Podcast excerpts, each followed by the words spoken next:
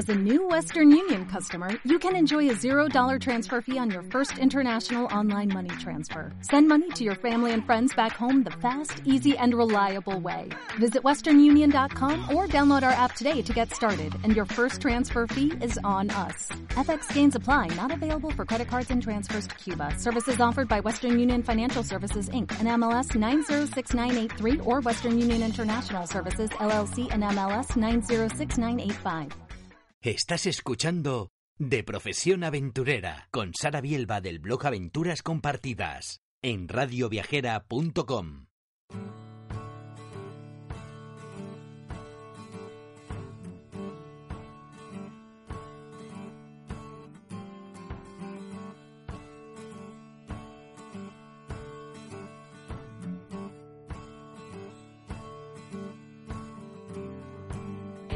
Bienvenido, bienvenida al programa de Profesión Aventurera.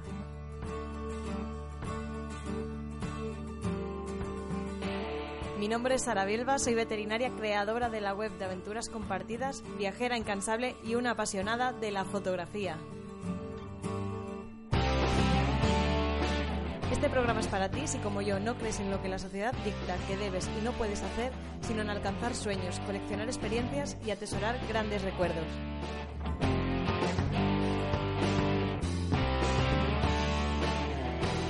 ¡Empezamos!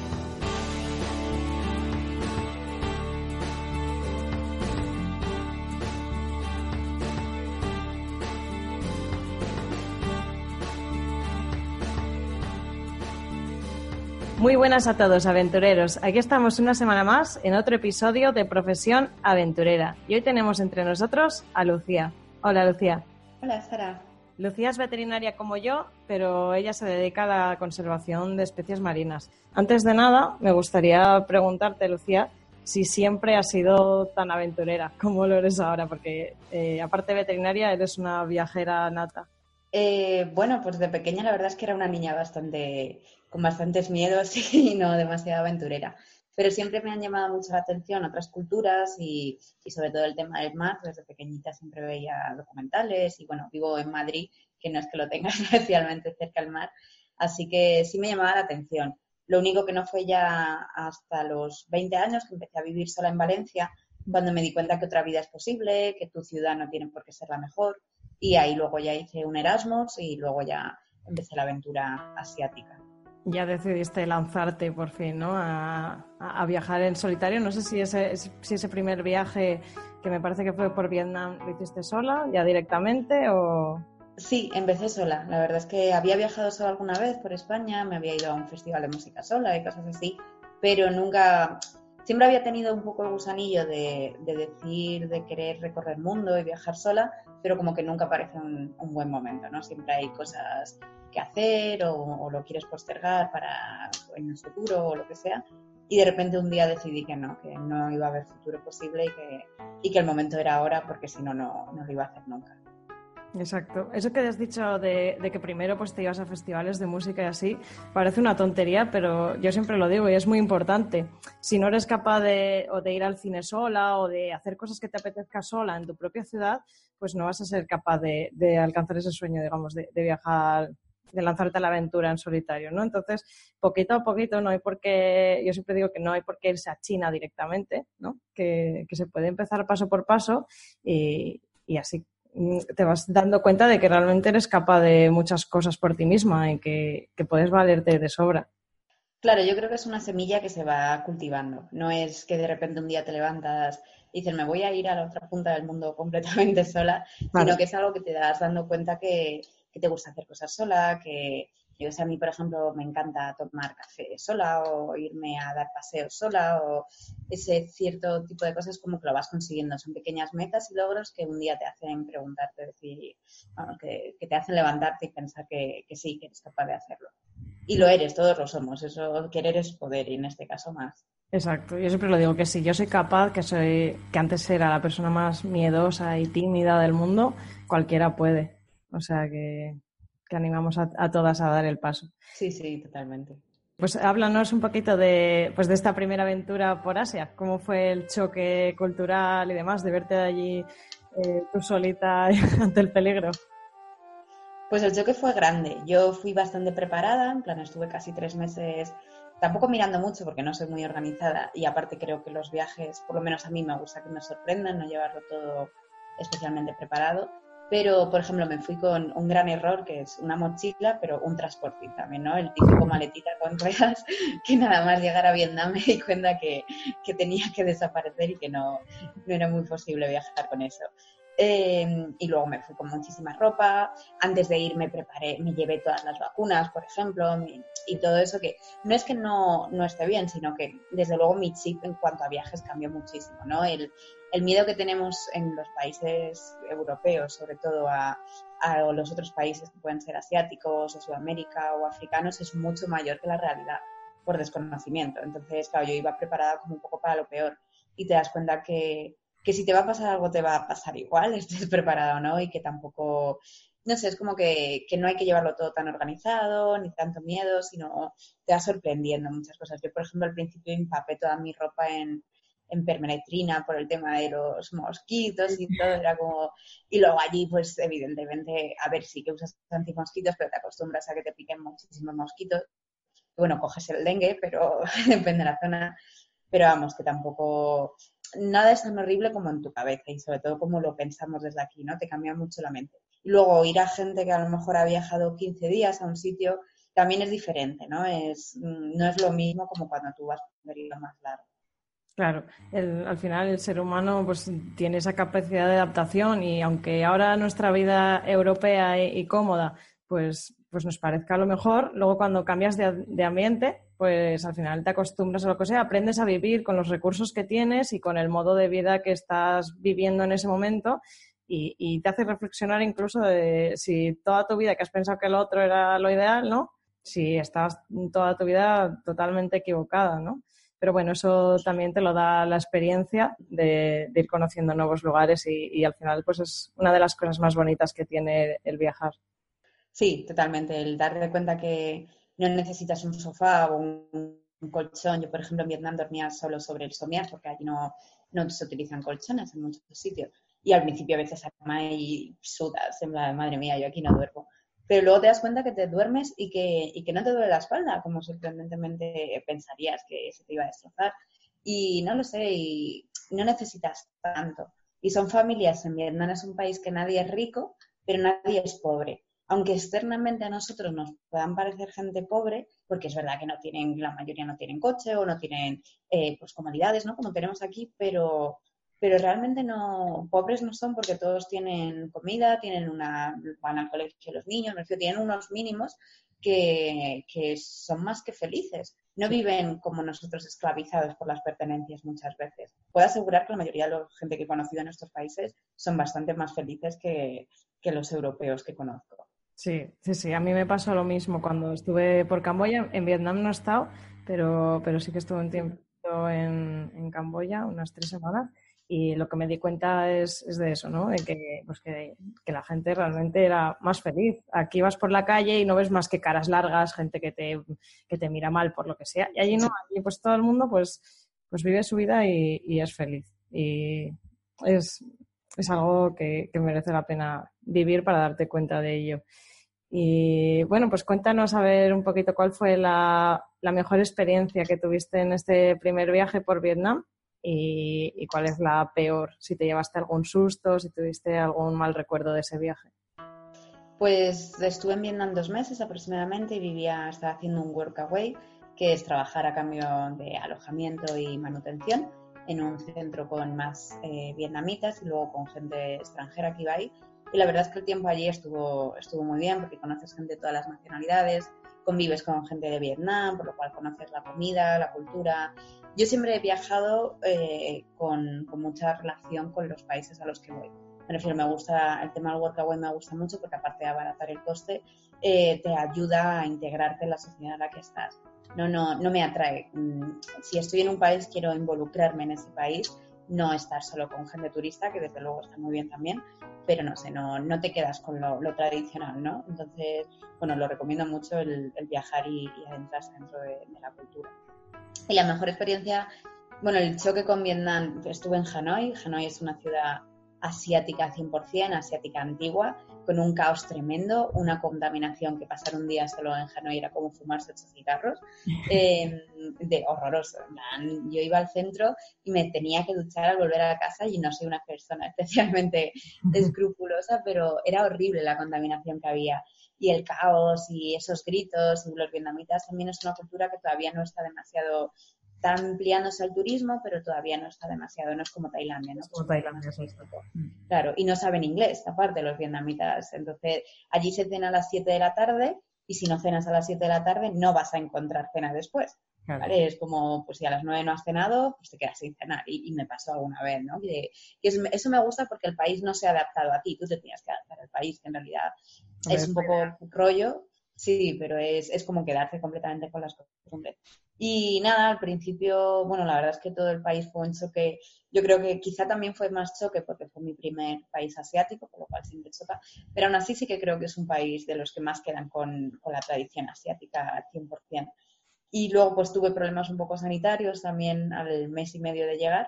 Y bueno, eso es un poco el, el verte sola, con problemas sanitarios, que me tuvieron que ingresar en el hospital y todo, pues sí que cuesta un poquito más, pero nada, que afortunadamente tenemos muchísima suerte eh, siendo europeos y, por supuesto viajando con seguro. Pero sí, sí, no, el seguro, vamos, yo lo he amortizado y, no recomiendo a nadie que no viaje sin seguro, vamos, porque, porque no, porque cosas, las cosas pasan y si encima estás lejos de tu casa y te tienes que preocupar por tema económico, no, no creo que sea una preocupación que, que en ese sentido uno se pueda permitir, ¿no? Mentalmente. Todo, luego todo se soluciona y, y sigues adelante y ya está que al final el mal recuerdo, pues bueno, quedó en una anécdota y ya está. Que sí.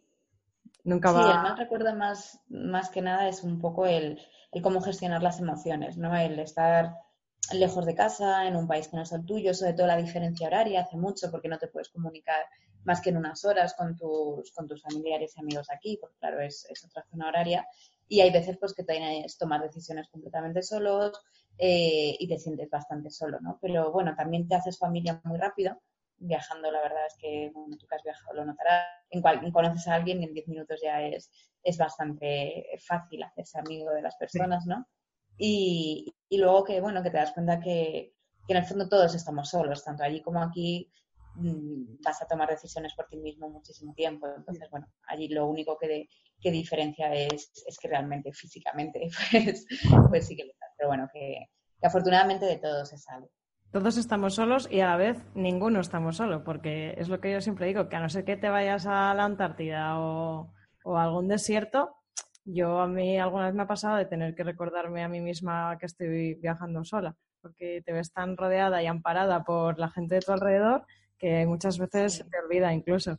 Vale, pues eh, te iba a preguntar también, porque yo estoy mirando de ir a Vietnam, ¿vale? creo que es un país muy guay para, viajar en solitario y nunca he participado en, nada de esto que nos comentabas de Workaway y, y, me interesa, imagino que a la gente que nos está escuchando también un poquito cómo funciona, si tienes que pagar una cuota anual, me parece, ¿no? Para, para poder buscar trabajo a través de esta... Workaway son, en mi momento eran 30 euros al año para ponerte en contacto con, la, con las asociaciones, con las asociaciones, con la, con la, gente que busca personas en ese momento, ¿no?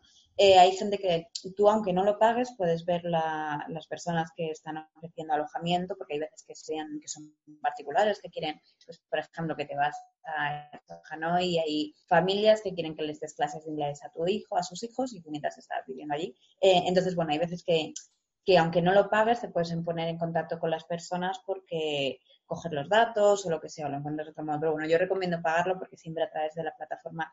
A ver, no, yo nunca he tenido ningún tipo de problema con. Yo hice Workaway tanto en Indonesia como en Vietnam y en ninguno de los dos tuve problemas. Yo la verdad considero por lo menos que Asia es un país bastante seguro y también confío mucho en las buenas intenciones de la gente.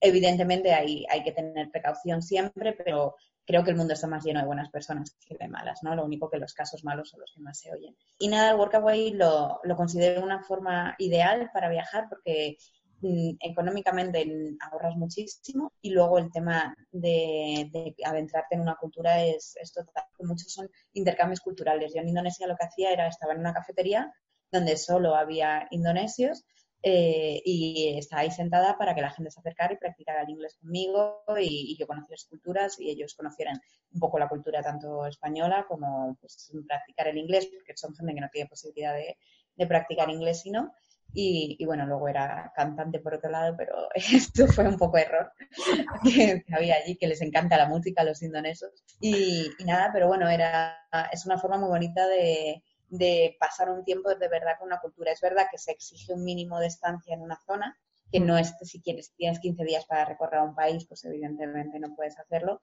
pero si tienes mínimo dos, tres semanas en una zona, a mí me parece el mejor modo de, adentrarte en una cultura. Pero eso sí, teniendo en claro que no es un voluntariado.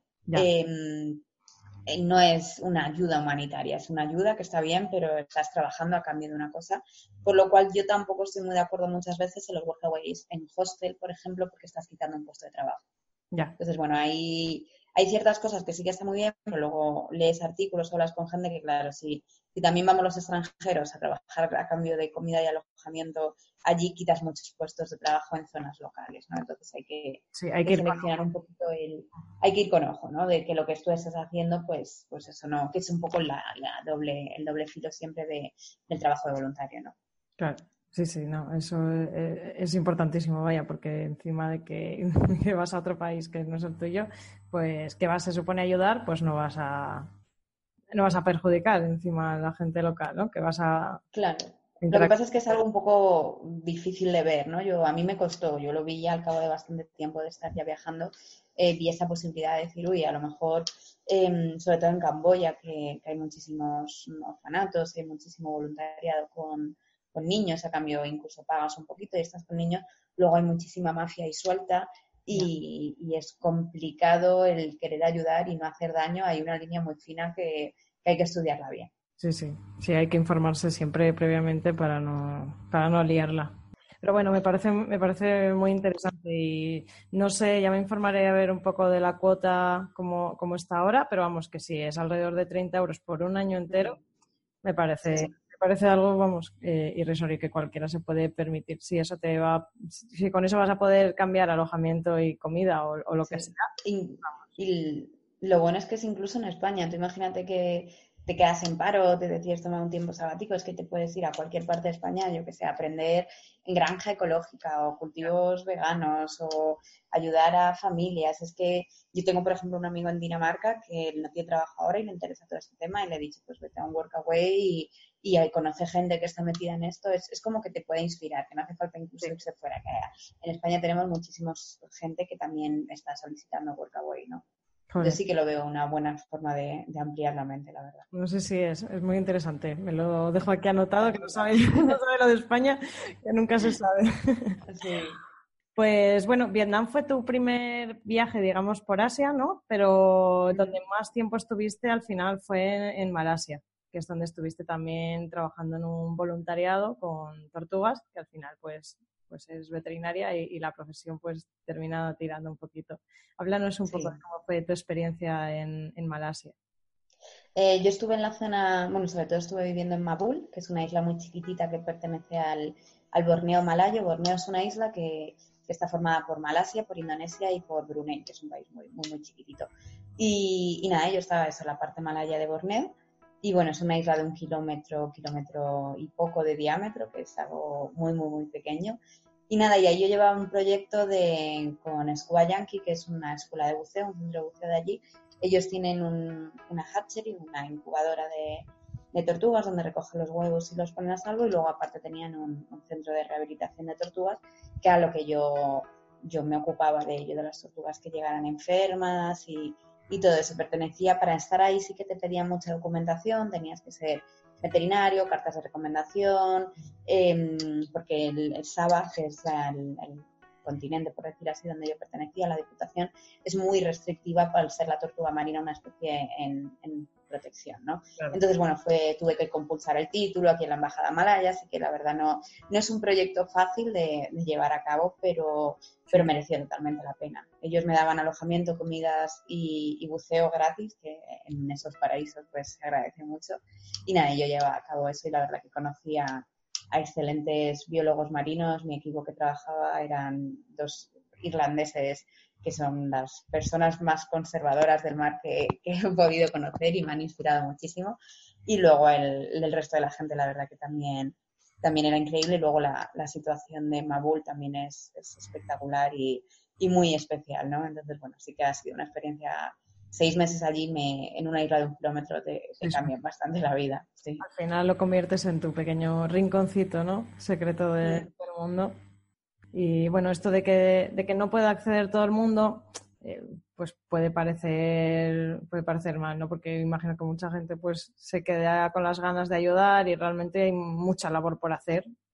Pero bueno, así también en parte pues se soluciona un poco el problema de que está muy de moda, eh, pues esto, los, voluntariados falsos que yo digo, ¿no? Con, pues, un poco por postureo quizás a veces, ¿no? Eh, por sacarte la foto, ya no solo con animales, con todo, ¿no? Con niños y demás, y que bueno, que, que siendo un poco restrictivos en este sentido dejando solo acceso a gente profesional o semiprofesional, pues bueno, al final es una forma de, pues de llevar un poco un control sobre estos temas.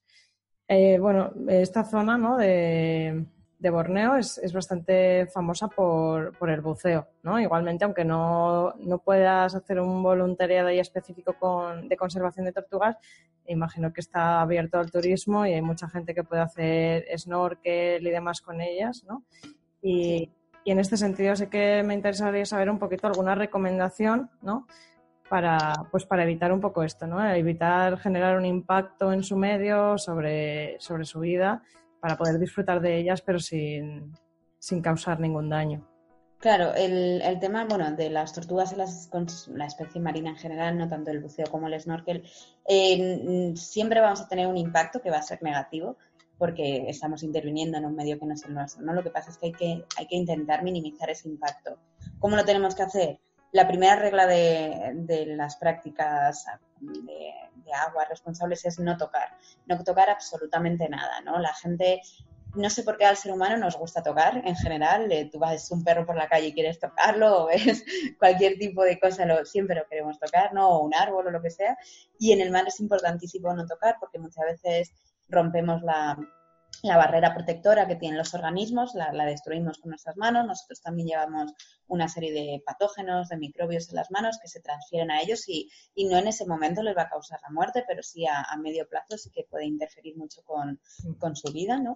Y, luego aparte es que, por ejemplo, las tortugas marinas es un animal, la gente quiere tocar un tiburón, pero le tiene más respeto, ¿vale? Porque es un animal que, bueno, ya hablaremos sino en otro momento, pero que está muy estigmatizado, que realmente son menos de 10 las muertes al año por tiburones, que es completamente falso el miedo que tenemos. Y, es impresionante buscar con tiburones, pero, pero bueno, la gente es verdad que tiende menos a tocarlos, ¿no? Es un animal que te puede morder. La tortuga marina, aunque también te pueda morder, es un animal muy inofensivo y que normalmente no se mueven, están quietas, excepto que la veas nadando. ¿Qué pasa con la tortuga? Es un animal que no muestra estrés, ¿vale? No, no muestra, al ser un reptil, no muestra el estrés del mismo modo que nosotros los mamíferos lo percibimos. Pero eso no significa que no esté sufriendo un estrés atroz ante nuestra manipulación. Entonces, muchas veces se ha comprobado que tortugas marinas ante una oleada de turistas y una intervención de muchos, pues, sobre todo los chinos. Los turistas chinos son, lo siento muchísimo, pero tras bastante tiempo en Asia, eh, decir que, que, los chinos que viajan, el chino de China será diferente, pero el chino que viaja es el más destructivo de todos y el que, el que menos tiene consideración por el medio ambiente la mayoría de las veces, y, ellos tocan, por ejemplo, mucho las tortugas, les encanta, además les encanta las selfies, las fotos y todo. Entonces las tortugas a veces dejan hasta de comer, por lo cual mueren por, por ese estrés al que han sido sometidas. Y luego, sobre todo, el tema de corales. El coral es un, es un organismo vivo, es un animal, es un conjunto de animales. Cada vez que tocamos un coral, estamos matando pólipos, estamos destruyendo, simplemente con el tacto. Con los pies igual, nunca tocar en el snorkel. Eh, es bueno incluso bucear sin chanclas. ¿Por qué? Porque si no llevas chanclas, no tocar las cosas porque te puedes cortar. Pues hay veces que, que es mejor cortarse uno que, que facilitar, ¿no? Porque yo he visto gente encima de su vida, encima de corales, encima de bueno, sobre todo el tema de los corales, ¿no? la mayoría de la gente los considera una roca, como no se pueden mover, no saben exactamente qué son y, se apoyan o los tocan o, se llevan trozos de corales eh, de viaje, que aunque sea un coral muerto, es importantísimo que esté en la zona porque libera carbonato cálcico que ayuda a la formación de nuevos corales. Y, bueno, es, desde mi punto de vista, lo mejor que podemos hacer en el mar es ser observadores eh, y simplemente llevarnos el, claro, llevarnos el recuerdo y simplemente dejar nuestras burbujas allí y no hacer nada más, porque todo lo que sea interferir, incluyendo las prácticas del feeding, que eso está muy de moda en Filipinas con el tiburón ballena, y, con otras zonas también de Sudamérica, también son dañinas porque estás cambiando las, las rutas de migración, de migración y las rutas de alimentación de, de ciertas especies animales. Entonces es cierto que, que, es solo una alimentación, pero la implicación que estás teniendo es, es muy grande, ¿no? tenemos que minimizar nuestra huella en todo. Como ser humano no sé por qué nos encanta dejar huella, pero en el tema del mar es, estamos creando una, una destrucción masiva y sin, hay una campaña que es muy buena que es sin azul no hay verde y es totalmente así. El día que desaparezca en la fauna marina desaparecemos toda la terrestre. Entonces, bueno, hay que, hay que implicarse mucho. Y además es que aunque directamente no estemos generando un impacto, pues eso, buceando en estas zonas o, como tú dices, pues tocándolo todo eh, y demás, al final mm, tenemos una problemática a día de hoy muy grande que es el problema del plástico, ¿verdad? Que de esto sabes bastante y, que es algo importantísimo que no nos damos cuenta en nuestro día a día. Por suerte parece que cada vez más hay, más, ¿no? más conciencia sobre el tema, pero, mm, pero es un problema muy grave. Y aquí no lo vemos, pero en esos países imagino que, la realidad pues, es mucho más dura la realidad en esos países es devastadora. Es realmente, sobre todo, por ejemplo, en Mabul, también hay que entender que una isla tan pequeña, que la mayoría de gente que vive ahí no tiene recursos, ni siquiera están legales, no existen legalmente. Claro, la gestión de residuos, eh, en España estamos muy acostumbrados. Tú tiras la basura en tu casa y tienes muchos contenedores en la calle donde depositas la basura. En, en muchísimos países, muchos asiáticos, no, esto no existe, no existe esa gestión de residuos, ¿no? Por lo cual, ¿tú qué harías ante una situación parecida? Pues lo que se hace son muchas hogueras de plástico, lo cual contamina enormemente el aire porque el, plástico es completamente tóxico y, con la al quemarse muchísimo más. Y luego, pues, ¿qué haces si no lo quemas? Pues lo tiras al mar porque te aleja un poco más de la tierra, ¿no? Parece que en el mar es tan grande que no, que no tiene repercusión. ¿Cuál es el problema? Eh, claro, en, el mar, pues si no lo veo, no, no está. Y, la gente no lo hace porque quiera destruir, porque además la mayoría de las personas así viven directamente del mar, son los que más relación tienen. Pero sí que el tema del plástico es algo que se introdujo hace 30 años, no hace más. Cuando nosotros éramos pequeñas no había ni esa cantidad de plástico que hay ahora. Ahora parece que no podemos vivir sin plástico, lo cual es completamente falso. Es cierto que facilita mucho la vida, la hace más cómoda. Eso no, no voy a decir nunca que no, porque sí que la hace mucho más cómoda pero mm, el plástico nunca desaparece, siempre pasa partículas más pequeñas convirtiéndose en microplástico, pero nunca llega a desaparecer, no es, no es un organismo que, desaparezca, por lo cual nunca vamos a solucionar el problema, ¿no? El, aunque lo recicles y todo, siempre va a estar ahí.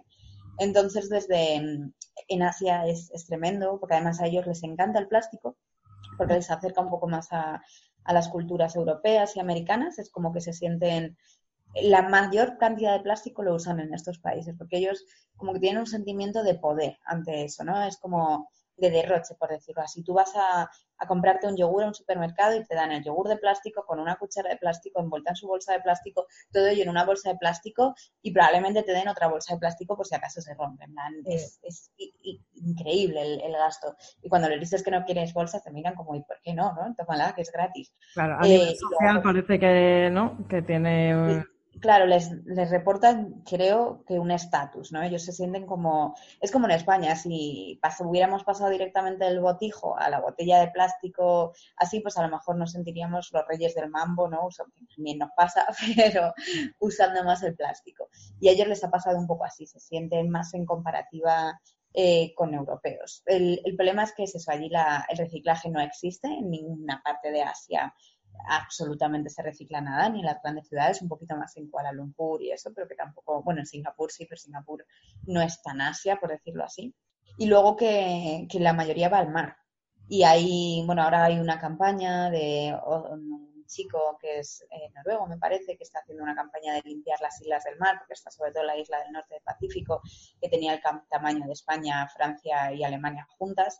Y luego es eso, se calcula que en el 2050 va a haber más plástico que peces en el mar, con lo que ello implica, porque nosotros comemos peces eh, y ya no es que los comamos o no, sino que más del 50% del oxígeno proviene del mar.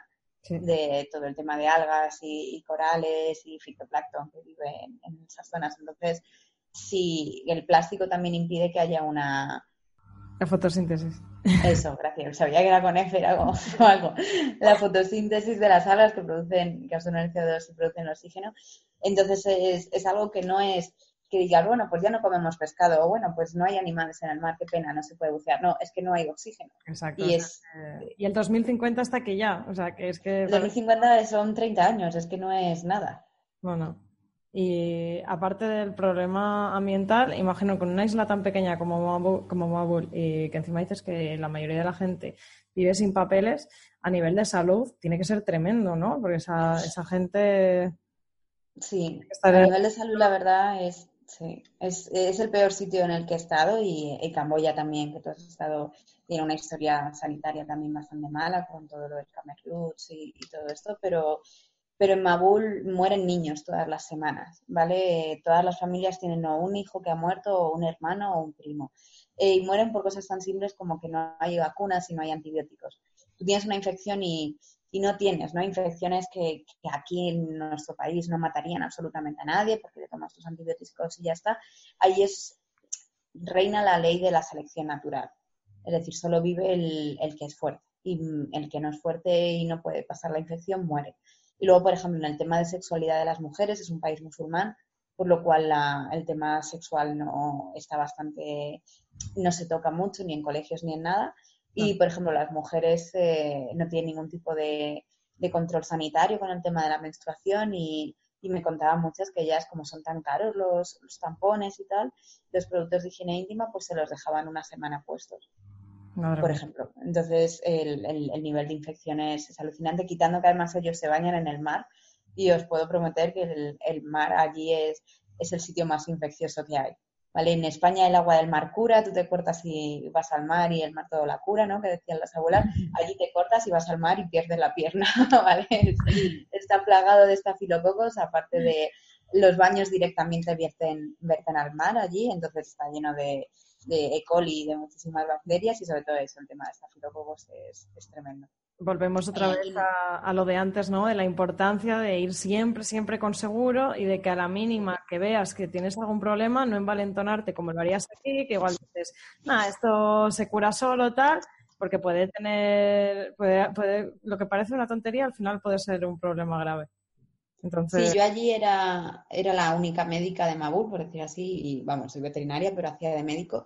Y eso lo decía a todo el mundo, en plan, un raspón que en tu país no cuidas, que no le das importancia, allí cuídalo como si no hubiera mañana, tenlo tapadísimo, eh, eh, desinfectártelo tres veces al día, porque las infecciones se cogen. Y encima en la isla donde vivíamos nosotros no es eso, no había asistencia sanitaria, pero es que la asistencia sanitaria más cercana había que coger un barco de una hora y luego el hospital más decente estaba a 10 horas en autobús desde allí, que no es, no es una tontería de decir, bueno, mañana voy al médico. Yo ahora, por ejemplo, en España vivo tranquila y vivo feliz, porque si me pasa cualquier cosa, tengo millones de hospitales que están higiénicamente bien, eh, tengo centros sanitarios, no tengo ningún tipo de problema, que evidentemente te pueden pasar cosas y puede no venir una ambulancia o lo que sea, pero tenemos una, una suerte y una tranquilidad que, hasta que no estás en estos países no, no, valoras, no lo das como, claro, no, no, no eres como, como, un hecho. Y luego una cosa muy importante, por supuesto, a nivel de seguro, yo, vamos, lo recomiendo totalmente porque la sanidad es cara, la sanidad extranjera es, es bastante cara, tú siempre vas a,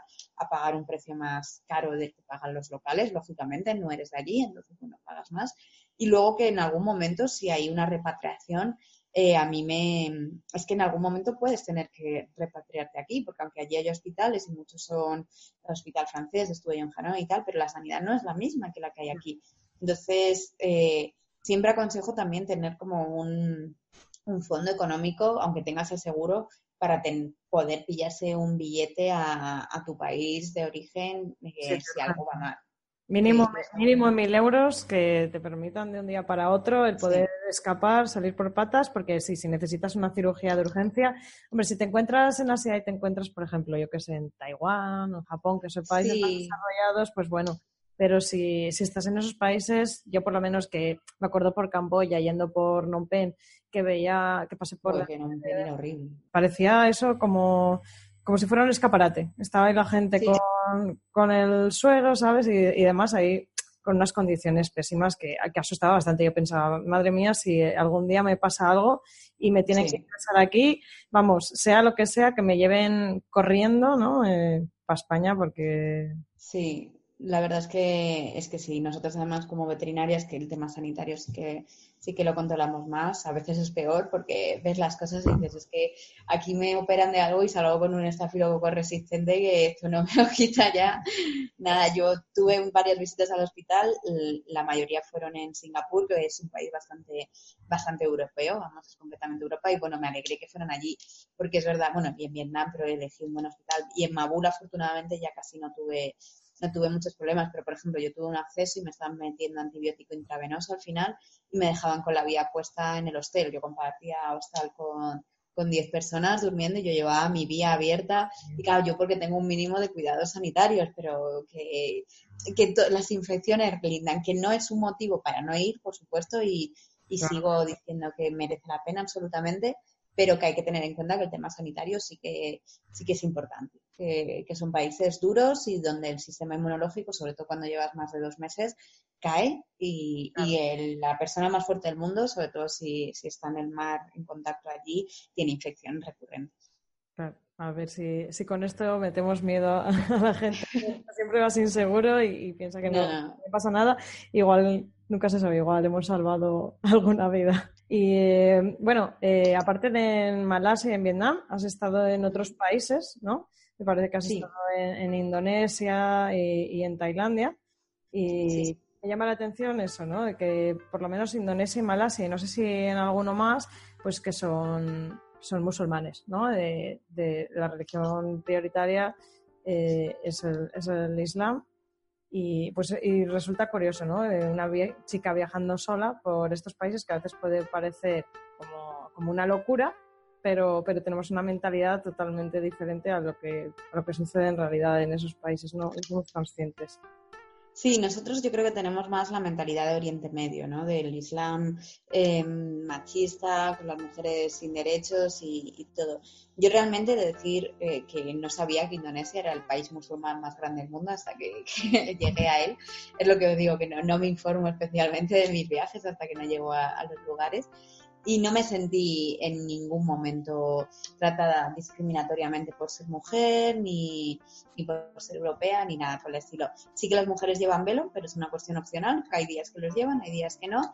Eh, a mí no me exigían en ningún momento ni que sea con velos ni nada. Es verdad que en toda Asia sí que considero respeto eh, sobre todo en ciertas zonas, no vestir con, pantalón corto o con camisetas con mucho escote, lo que sea, pero y eso no, no lo considero un atraso, lo considero simplemente respeto, no es por religión, sino por, por cómo es su cultura y todo. No, no creo que ellos se tengan que adaptar a nosotros, sino nosotros a ellos, ya que somos los que, los que vamos a viajar. No te van a mirar mal en ningún momento, pero sí que sí que no creo que creo que tienes que respetar ¿no? al lugar donde vas y adaptarte a, las zonas. Aparte, con el calor que hay, los mosquitos tampoco, bueno, el calor sí hay que decir de corto, pero luego te das cuenta que vistiendo de, de largo, si son telas frescas, eh, evitas mucho más el sol. Y sí, y, es, y realmente es mejor. Aparte que como las cosas no suelen estar muy limpias, tampoco te apetece ir restregando el culo por ahí sin pantalones. Pero, pero no, no, sobre todo en Mabul, donde vivía, yo tenía al cargo un equipo de, de hombres musulmanes y sí que, bueno, tenía que marcar un poquito más, pues, que yo era mujer, no, no marcar, entiéndeme, sino hacerme respetar, ¿vale? Porque al ser mujer, pues, pues bueno, pero igual que te puede ocurrir a lo mejor en España, ¿no? Pues te tratan un poquito diferente. Lamentablemente las mujeres siempre tenemos que estar como un poco haciéndonos respetar. No basta con ser personas, sino que tienes que, que revalidar tu, tu, profesionalidad. Pero no tuve ningún tipo de, de impacto por no ser musulmana, todo lo contrario, ellos tienen su, su religión, mm, si preguntas completamente te muestran las cosas, ellos no comen cerdo pero toleran que tú comas cerdo, no se puede meter en las cocinas ni en la misma nevera, pero que tú estés comiendo un bocadillo de jamón serrano, si tienes la suerte de conseguirlo, que te lo envíe alguien al lado de ellos, no, no les va a provocar ningún tipo de, de, enfado ni nada. Y luego, por ejemplo, en, en, una zona de Malasia, tanto en Kuala Lumpur como en Penang, que es Malasia península, eh, conviven de la mano religión musulmana, religión budista, religión china y religión cristiana. De un modo mm, impactantemente bello. Es, eh, los chinos les adoran el cerdo, los musulmanes no comen cerdo y están en la misma calle los negocios de los dos y, el olor a cerdo es, de toda la calle y los musulmanes lo toleran y no dicen nada. ¿no? En España tenemos que aprender mucho acerca de, tolerancia religiosa y de tolerancia en general. Sí, a mí me pasó lo mismo ahora recientemente que, he venido de Kirguistán, que, me impactó eso, ¿no? De, que además parece que al terminar en TAN es como un país eh, extremista, que te van a mirar mm. mal. Yo iba, me bañé en un lago en bikini tranquilamente, mm, a nadie me miró mal, a nadie le pareció mal, tolerancia absoluta, y lo que tú dices, ¿no? Que en esos países pues pueden estar comiendo los chinos cerdo agridulce, ¿no? y al lado pues los musulmanes estar charlando tranquilamente y, ya está, es una cuestión de respeto y, en ese sentido tienes razón que tenemos muchísimo que aprender, no solo en España, sino en Occidente en general. Sí, en Occidente nos consideramos muy, muy tolerantes y que tenemos la verdad absoluta. Y bueno, aparte que verdad no hay una, y, eso viajando te das mucha cuenta, ¿no? Que formas de vivir hay mil y verdades hay mil también. Eh, no tenemos nada que enseñarles a estos países, ¿no? Que, a veces nos pasa que, el modo de viajar nuestro es como, ay, voy a culturizar a estos países de esta zona y luego te das cuenta que la palabra educar a mí no me gusta nada, ¿no? En, este sentido, porque no, tú no, tú no estás educando a nadie, ni, ni nadie tiene la soberanía sobre la educación, simplemente compartes formas de vida y compartes tradiciones. Yo no tengo culpa de ser española, yo nací aquí, tengo una tradición, una cultura que es la de aquí, ellos eh, tienen la de allí y no hay una ni mejor ni peor, simplemente también es la que más se adapte a ti y, la que más hayas, hayas vivido, ¿no? Pero, no sé, lo europeo en general y el americano, bueno, el americano también tiene mucho, ¿no? La mentalidad esa de, verdad absoluta, pero vamos, muy lejos. De medir lo avanzado que está un país eh, en función de lo, de lo parecido que sea a ti, ¿no? Eh, sí. Tal cual. Eh, lo más parecido a nosotros pues es lo más avanzado y, el que, todo aquel que se aleje de este modo de vida aún tiene mucho que, aprender de nosotros. Sí. Es una mentalidad muy, muy occidental, pero bueno, para eso también está el viajar, ¿no? Para, precisamente para eso, para ver otras formas de vida y darte cuenta. Es un poco cura de humildad total y absoluta. De, ver otras realidades y, ver que no, que, que existen muchas realidades, no solo la tuya, y, ya, pues luego ya tú te plantearás cuál es la mejor o la que más se adapta a ti, pero bueno, eso ya depende de, cada uno. Y ahora estás en Madrid, pero ¿tienes algún próximo viaje en mente o, algo, algún sueño que, que, tengas pensado hacer, algún sueño viajero? Pues realmente en mente ahora mismo mucho viaje por tema económico tampoco. Bueno, estuve este verano en Dinamarca. Yo siempre aprovecho donde tengo. También una cosa buena de viajar es que vas haciendo amigos por todo el mundo, por lo cual tienes casa en todo el mundo. Eh, yo intento siempre viajar a sitios donde tengo alojamiento y donde conozco a gente de allí, por lo que digo de acercar una cultura, ¿no? Entonces, bueno, este verano estuve en Dinamarca, la verdad me está baratísimo, tanto desde Madrid como Barcelona. Si realmente viajar no, es absolutamente nada caro, ¿eh? hay mil maneras de viajar. Pero, y bueno, y la verdad, Dinamarca es un país que, que, me sorprendió gratamente, me gustó mucho, también me pilló un buen tiempo increíble, que no era el frío vikingo, pero, pero nada, y ahora, a ver, tengo bastante pendiente, me quedaron Filipinas, que aparte era de ser antigua colonia española, por lo cual sí que, sí que tengo muchas ganas de conocer esa cultura. Y luego el buceo allí es, espectacular, es un paraíso, sí. Y luego me quedó muy pendiente también Myanmar, eh, Birmania, ¿no? Porque es un país que se está abriendo al turismo ahora, creo que va a cambiar en los próximos años a peor, entre comillas, a peor en el sentido de mucho más turistizado, ¿no? Como puede ser un Tailandia, que en Tailandia no es que sea malo en absoluto, pero es un país más caro para el turista, por lo cual, bueno, lo recomiendo para empezar por Asia, pero pierde un poco la esencia, ¿no? También depende de la zona, ¿vale? Pero sí que pierde más esencia. Y Birmania creo que como a Vietnam le puede estar pasando lo mismo de aquí a poquito. Entonces sí que es un país que, que me gustaría también hacer. Y luego, bueno, es que me queda tanto mundo que me agobio de pensarlo. Es el problema. sí, Nicaragua lo quería hacer, aunque la situación política ahora no, es especialmente buena. Eh, no lo sé, en plan, Sudamérica me queda entero, África me queda entero, eh, yo creo que esto de, viajar es como el rascar, ¿no? Que empiezas y no paras. Entonces, cuando más viajas, más te das cuenta que no has hecho absolutamente nada. Que no llegas ni a una décima parte del mundo. pero bueno, pues yo soy mucho, reconozco que soy mucho de contar países, ¿vale? Pero eh, nada, simplemente pues por, por, una tontería, ¿no? Por tener el, mapita y rascando y tal, pero ya está. Pero al final, pues cada vez te das más cuenta que no importa tanto el querer visitarlo todo, sino como tú dices, el, vivir la cultura bien desde dentro, el aprender, el conocer a un país de verdad, más que voy a hacer en una semana, voy a visitar siete países para, ¿no? Claro. Al final... Yo he conocido gente, gente muy loca, ¿no? Como yo les llamaba. Ah, también yo he tenido la suerte de viajar sin tiempo. Yo no consideraba que estaba viajando. Yo he vivido en Asia dos años. Y, y, el estar sin tiempo te da una ventaja enorme, que es te mueves por emociones, no te mueves por, por cosas que tengas que hacer ni que ver, ¿no?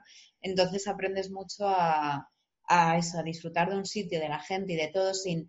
A mí no me importaba a lo mejor no visitar el sitio más turístico de Bali, yo no he estado en, en que es uno de los sitios más turísticos, pero me he movido en zonas con más locales, he buceado, no lo sé, es como hacer 10 días tres países es algo muy típico desde aquí. En plan, tengo 10 días de... Primero que me parece una locura irse 10 días de vacaciones a estos países, porque realmente entre el jet lag que tienes, que no es mucho, pero bueno, algo tienes hasta que te adaptes en países que en 10 días solo te da tiempo a tomarte fotos.